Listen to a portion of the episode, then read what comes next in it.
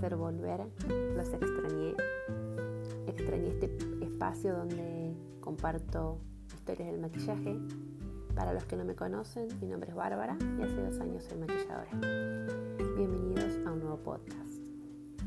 Estuve intentando em, ordenar mis pensamientos a la hora de hacer este nuevo episodio y no soy de, de escribir, de tener guionado lo que digo y lo que plasmo acá es simplemente mi línea de pensamiento y, bueno, vamos a ver cómo sale.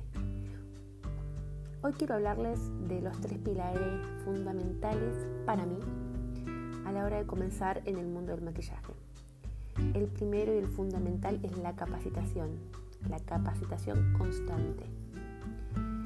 Eso es lo que nos va a dar eh, autoridad a la hora de, de hablar de una manera competente. Eh, el segundo pilar para mí es eh, la experiencia, ¿sí?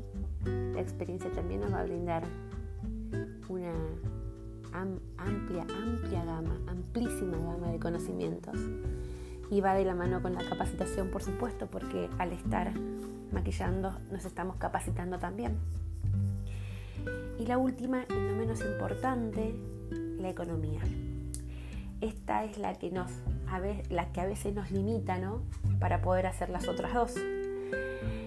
Eh, porque es como un círculo, es como un anillo. Sin capacitación no podemos trabajar, sin trabajar no podemos capacitarnos, sin dinero no podemos hacer ninguna de las dos. Entonces es como que van de la mano. Y acá es donde quiero hablar un poquito sobre cómo, cómo comenzamos una vez que pudimos hacer eh, nuestra carrera, nuestro curso, eh, a la hora de invertir, invertir en un maletín, que un maletín real, profesional y rentable es un esfuerzo que lleva meses, que lleva años, todo va a depender también del nivel económico de cada uno, pero yo hablo desde mi lugar, de una mina que soy una laburante de clase media baja, que todo, todo, todo lo hace a pulmón y que sabe muy bien lo que es el sacrificio para poder tener un maletín de calidad y poder vender un servicio competente que vaya de la mano de estos tres pilares. Por supuesto, ni hablar de lo que es la ética profesional, ¿no? que ese es otro, otro tema para charlar. Yo ahora quiero ir más a lo crudo, a lo concreto, a lo tangible, a lo que nos atraviesa. Y en un marco de cuarentena, eh, siempre buscándole el lado, el lado B, después hablaremos del lado A, que es el lado más crudo, el que más se ve, el que más sufrimos.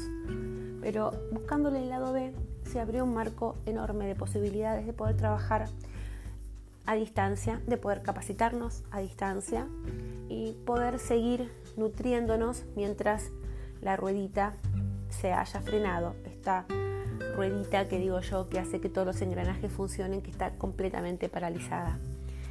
Por ende, el lado B es que en este marco mi consejo es que aprovechen para, para capacitarse, ya que obviamente los costos son mucho menores, obviamente tenemos más acceso por una cuestión de, de la necesidad de seguir creciendo y no frenarnos tanto. Y también eh, de romper el miedo de una manera más lúdica, de sentarnos y dar algún curso online, alguna charla, darnos a conocer en las redes sociales. Eh, y bueno, hoy, en mi caso, les quiero contar que en mi Instagram, que si no me siguen es barbie.fernandezmk, estoy dando mi espacio libremente a todo aquel que quiera hacer un vivo, darse a conocer, mi alcance no es un alcance muy grande, pero tal vez pueda ayudar a los demás a que también sean un poco conocidos, porque creo que en este caso hay que dejar de lado la competencia y hay que ser más empático.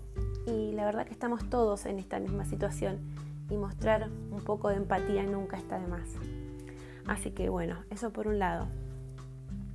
Entonces, volviendo a estos tres pilares en los cuales yo les estoy queriendo contar, que es la capacitación y la economía. Bueno, mirando el lado B de esta situación en un marco de crisis mundial como es esta pandemia, podemos acceder tal vez a un precio mucho menor a una capacitación virtual.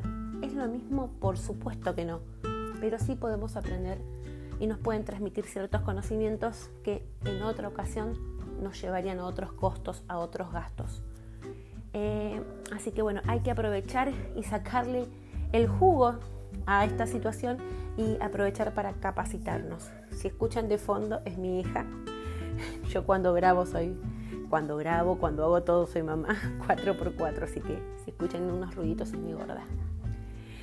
Y bueno, volviendo a este marco de la capacitación que es tan importante, aprovechen para hacer los cursos, las capacitaciones. Eh, es fundamental eh, estar preparadas para cuando la situación se vuelva, no sé si decirlo a la normalidad, porque no creo que sea lo mismo, pero cuando podamos volver a trabajar eh, libremente, eh, esta es la oportunidad de capacitarnos más y volver con todo.